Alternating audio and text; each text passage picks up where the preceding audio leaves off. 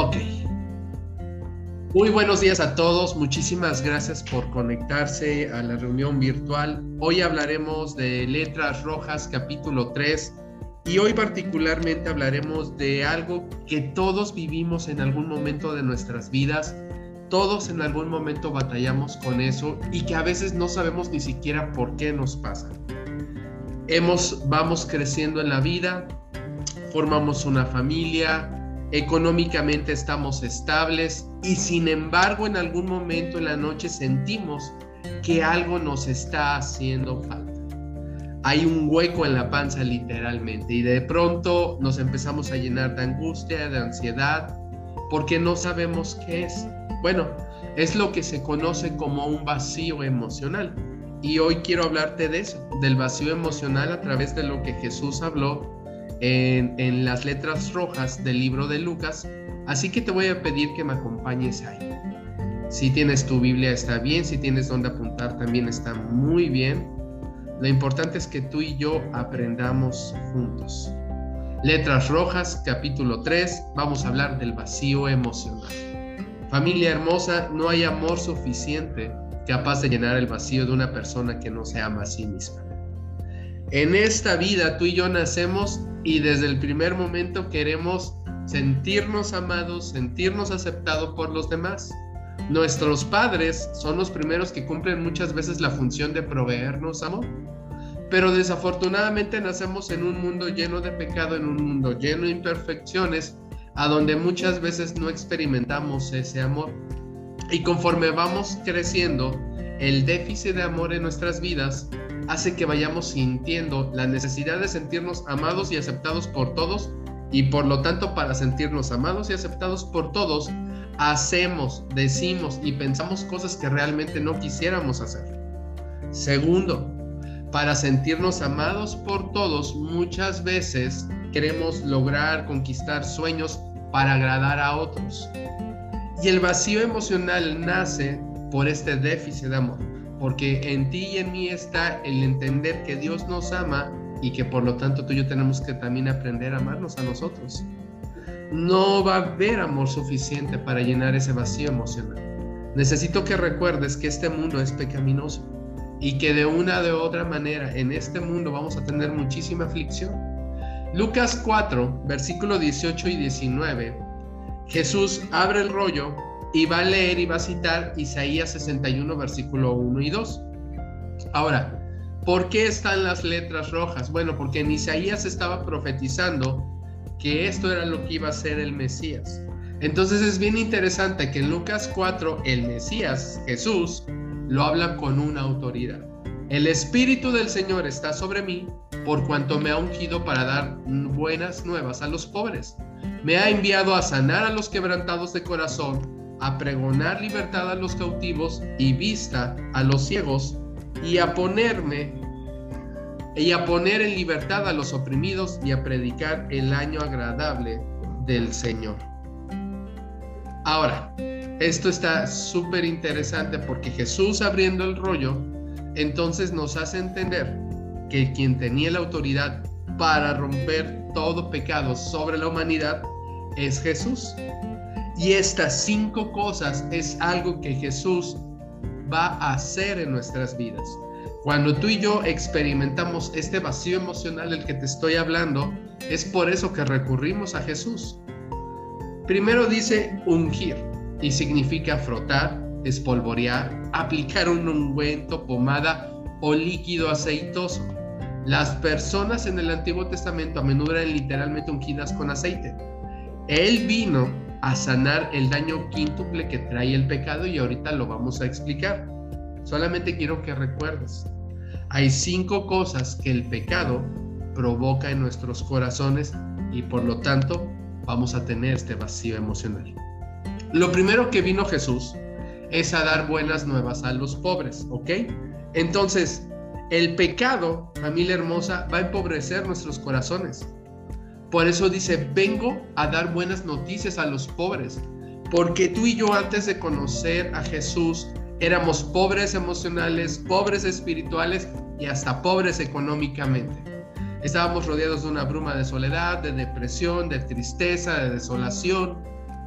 esa pobreza que por default traemos a causa del pecado hace que vayamos tomando muy malas decisiones. Esta es la primera parte y es lo que Jesús viene a hacer, a darnos buenas noticias de que tenemos una oportunidad de hacer las cosas diferentes. Y esto es algo hermoso porque realmente tenemos que abrazarnos a esa promesa. Tú y yo tenemos el derecho y el privilegio de hacer las cosas diferentes. Lo segundo a lo que vino a Jesús es sanar a los quebrantados de corazón. El pecado, familia, quiebra corazones. Cada vez que pecamos, cada vez que tomamos una mala decisión, nuestro corazón es quebrantado. Entonces, imagínate la primera vez que tú llegaste a Jesús. ¿Cómo estaba tu corazón, Garro? Y muchas veces decimos, ah, es que lo rompió una relación, eh, mis padres rompieron mi corazón. No, tu pecado iba a ser roto sí o sí porque naciste en este mundo con pecado. El pecado quiebra corazones y el Mesías tiene buenas nuevas para los quebrantados de corazón, es decir, para ti y para mí. Lo tercero es que vino pregonar libertad a los cautivos y este concepto de cautivos es muy interesante porque conforme hay un pecado reiterativo en nuestras vidas, nos va aprisionando y nos hace cautivos de ese pecado. Hay diferentes cautividades porque hay muchísimos pecados, pero siempre va a haber uno que te atraiga más, porque va muy de acuerdo con tu historia de vida. Muchas veces, y esto ya es de hombres y mujeres, la adicción a la pornografía es porque hay un déficit de amor terrible pero no solamente hay una adicción a la pornografía, hay una adicción a las relaciones fuera del matrimonio, a la infidelidad, hay una adicción al alcoholismo, a las drogas, porque hay una necesidad en tu corazón, hay un vacío que estás intentando llenar con eso. Por eso es importante entender lo que Jesús está diciendo. Él vino pregonar libertad a los cautivos. El pecado cautiva a las personas y las esclaviza. Y Jesús viene a liberarnos. Y en este principio es en el, que, en el cual tenemos que depositar nuestra confianza. Él ya te trajo tu libertad, ya te trajo tu sanidad. Solo está en ti que lo tomes. Que no te dejes engañar por el padre de las mentiras de Satanás, diciéndote que nunca vas a poder cambiar. Lo cuarto, y esto es hermoso, dice que trae vista a los ciegos. ¿Por qué? Familia, el pecado nos tapa los ojos, los ojos espirituales nos cauteriza la conciencia y Jesús viene a sanar nuestra ceguera moral y espiritual. Y quinto, a poner en libertad a los oprimidos. Ya somos cautivos, ya estamos ciegos, ya abrazamos el pecado, por lo tanto hay una opresión en nuestra vida. Y tú la has experimentado, te voy a explicar cómo es. Estás en la madrugada y de pronto empiezas a sentir una opresión en el pecho o hay mucha gente, y eso está bien perrón, porque dice, ay, se me está subiendo el muerto, no me puedo mover, nada de eso, ni es muerto, ni se te está subiendo el, el muerto, nada. Es una opresión que tienes en tu espíritu a causa del pecado. Eh, ¿Por qué? Porque el pecado oprime a sus víctimas y el Mesías viene a traer libertad a los oprimidos. Ahora, todo esto, familia, la pobreza espiritual, la pobreza emocional, el quebrantamiento malentendido y la opresión espiritual es igual al tema que tenemos delante tú y yo, al vacío emocional. El vacío emocional es un sentimiento que anuncia sufrimiento y conflicto interno. Cuando tus pensamientos y sentimientos se sienten forzados, se sienten extraños, hay gente que toda su vida trabaja, se esfuerza para construir algo. Y porque tiene una sensación en su ser y piensa que cuando construya eso va a estar en paz. Y una vez que acaba la construcción, voltea y dice, ¿por qué sigo sintiendo esto? Este conflicto interno conmigo. ¿Por qué no me siento a gusto y no me siento en paz? ¡Wow! ¿Te imaginas qué triste llegar a tus 30, 40, 50 años teniendo ese sentimiento de que algo te está haciendo falta? Jesús debería de ser suficiente en nosotros. Y por eso es que nos abrazamos a Él, nos abrazamos a la cruz. Por eso es que hacemos esto tú y yo, de congregarnos de manera virtual, de escuchar la palabra, de recibir algo de parte de Dios en lo cual yo pueda reflexionar y decir, ah, caray, es verdad. Es cierto eso que estoy experimentando. Se trata de una sensación inexplicable de falta de significado y propósito que embarga a una persona dificultando su desarrollo humano y su felicidad. Pero ¿por qué me siento así? ¿Por qué si tengo todo? Porque muchas veces lo tienes todo y no te das cuenta. ¿Por qué sigo sintiendo este vacío? Bueno, es muy fácil. Les voy a poner un ejemplo femenino y no se me enojen. Una mujer sueña con varias cosas en su vida. Sueña con realizarse de manera profesional en el ámbito que sea, no solamente laboral, porque desarrollarse en el ámbito profesional significa ser también muchas veces una gran experta dentro de la casa, ¿sabes? A lo mejor tu sueño desde muy pequeña siempre fue estudiar una carrera y desarrollarte, gloria a Dios pero a lo mejor también tu sueño muchas veces fue desarrollarte profesionalmente dentro de tu casa como una excelente mujer. O a lo mejor tu sueño consiste en tener una carrera, tener una profesión laboral, pero también ser una excelente esposa, eh, mamá, ama de casa, todo, porque las mujeres lo pueden hacer todo, ¿ok? Ese es tu sueño. Y lo vas desarrollando. Terminas tu carrera, empiezas a trabajar, conoces al Fulgencio, te enamoras, ¿no? Hacen cuchicuchi, felices para siempre. Y pasa una etapa a donde te sientes feliz y de pronto esa etapa se acaba. Y dices, ¿por qué? Si lo amo, me ama, ya no me siento tan feliz. Ah, a lo mejor nos faltan hijos, venga, y tenemos hijos. Y empiezan a sentirse felices con los hijos. Y sin darse cuenta el matrimonio envejece. Y en un momento a donde los hijos se van, porque es algo natural, los hijos tienen que irse, el matrimonio voltea, la mujer voltea y otra vez vuelve a sentir ese vacío. ¿Por qué? Si me casé, tengo una carrera, tengo un esposo, tengo hijos, ¿por qué siento este vacío? Porque tus expectativas siempre estuvieron puestas en todo lo ajeno, en todo lo que está a tu alrededor en las personas, no en Dios. Cuando tú y yo ponemos nuestras expectativas en Dios, entonces todo se va acomodando de una manera a donde cada vez que hay un cambio en tu vida, sabes que tu felicidad no depende de las personas ni del cambio, sino que esa llenura depende de Dios. ¿Cuáles son los síntomas del vacío emocional? Y ojalá y tengas una libreta y lo puedas apuntar. La apatía, el aburrimiento. Y esto es algo como que muchas veces no nos damos cuenta, hermosa familia. Ay, ya no tengo ganas de hacer las cosas, me siento mal, antes era diferente.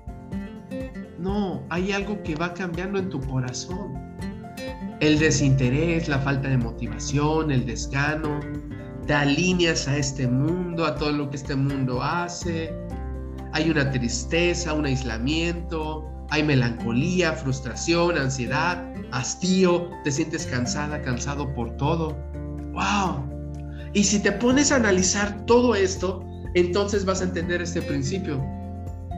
Dios, creo que me he enfocado en las cosas de este mundo y no en ti. Por eso tengo este vacío emocional. Dios quiere que construyamos una vida en torno a Él, que el centro sea Jesús. Dios quiere restaurar tu familia, quiere restaurar tu matrimonio, quiere restaurar tu vida, la vida de tus hijos, quiere restaurar tu salud, tu economía, pero tu enfoque para que no experimentes este vacío emocional se trata de permanecer y que el centro sea Jesús. Espero que vayamos bien hasta aquí. ¿Cuáles son las causas?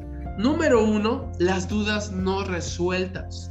A lo largo de tu vida tendría que haber hecho algo, ¿Qué hubiera pasado si? Y estas preguntas pueden provocar ese hueco que por culpa de emociones como el miedo, la vergüenza, la falta de tiempo, no has resuelto. Y las dudas pueden atormentar tu mente un chorro de tiempo. Pero también hay temas sin resolver. Seguro tienes relaciones en tu vida que no has cerrado, que no has soltado perdón, que sigues odiando, que sigues amargada, amargado con alguien situaciones que hacen que tu interior quede algo pendiente, algo que no ha acabado, porque no has cerrado los ciclos y también los conflictos contigo mismo. Todo aquello que va en contra de lo que deseas, piensas o sientes va a generar un conflicto interno. Si vives una vida distinta a la que proyectas, te va a crear sufrimiento y ansiedad y te alejarás de ti mismo. Es como vivir una vida que no es la tuya. Y esto es lo que hace muchas veces la religiosidad. No, yo sigo a Dios, me tengo que portar bien porque, porque sí. No abro mi Biblia, pero ahora soy cristiano y me tengo que portar bien. No. Porque entonces vas a generar un conflicto contigo mismo. Y el gran problema de la iglesia es vivir una iglesia o ser una iglesia hipócrita la iglesia siempre será un hospital de enfermos, a donde cada uno de nosotros como enfermos que somos reconocemos que necesitamos al gran doctor que es Dios y que la medicina y el antibiótico para aliviar y curar nuestras infecciones es su palabra soberana. Y cuando dependemos de Él, entonces no podemos vivir una religiosidad, porque vamos viviendo el día a día en una comunión con Dios, en una plática con Dios constantemente. Por eso muchas veces tienes conflictos contigo mismo, porque estás intentando llevar una vida que no tienes. Los conflictos externos, cuando has tenido problemas con tus hijos, padres, con tu pareja, con algún amigo y no están resueltos, te van a lastimar y van a generar también ese vacío emocional. Pero sin duda alguna, déjeme echarme un traguito de café. El sentimiento de culpa genera un gran vacío emocional por no haber cumplido con lo que tú creías que era tu obligación, por haberte fallado a ti misma o a alguien, por no haber hecho lo suficiente en una situación concreta. Y muchas veces tenemos este sentimiento de culpa en nuestros corazones. La autodefensa también nos lleva a un vacío emocional, porque nuestro objetivo es no sufrir o repetir situaciones dolorosas del pasado pero ¿qué crees? Son situaciones no resueltas. Los sentimientos de soledad, el sentir que no tienes a nadie con quien compartir tus emociones o problemas. La falta de inteligencia emocional, tantas veces que hemos hablado de esto y tenemos un seminario ahí en YouTube específicamente para la inteligencia emocional bíblica, que es cuando no consigues identificar la emoción. Sabes que algo pasa, pero no consigues saber el qué, cómo dejar sentir ese vacío. Bueno, familia, vendría la gran pregunta. Conozco los síntomas, conozco las causas y ahora, ¿cómo caramba salgo de todo esto porque me sigo sintiendo así? Jesús no vino solo a predicar libertad o incluso a traer liberación. Jesús es la liberación para nosotros. Y es ahí a donde tenemos que poner nuestra mirada, en Jesús. El vacío emocional no se sana de la noche a la mañana. Pero cuando tu enfoque está puesto en Jesús, Él empieza a quitar esas cositas que te están lastimando, tu ansiedad, tu fatiga, tu depresión, tu tristeza, tu soledad. ¿Cómo supero el vacío, Alejandro? Número uno, acéptate, quiérete y aprende. Eres capaz de sostener las emociones que te van a hacer sufrir, porque la Biblia dice que en este mundo tendréis sufrimiento, pero recuerda, yo he vencido al mundo. Salmo 73, versículo 25 y 26 dice, ¿a quién tengo en el cielo sino a ti? Te deseo más que cualquier cosa en la tierra. Puede fallarme la salud y debilitarse mi espíritu, pero Dios sigue siendo la fuerza de mi corazón. Él es mío para siempre. Y si tú le perteneces a Dios, tienes que aprender a aceptarte, a quererte, tal como Él te diseñó, única, único e irrepetible. Dos, identifica tus emociones y mide su intensidad, porque el vacío emocional se llena cuando encuentras explicaciones para lo que estás viviendo.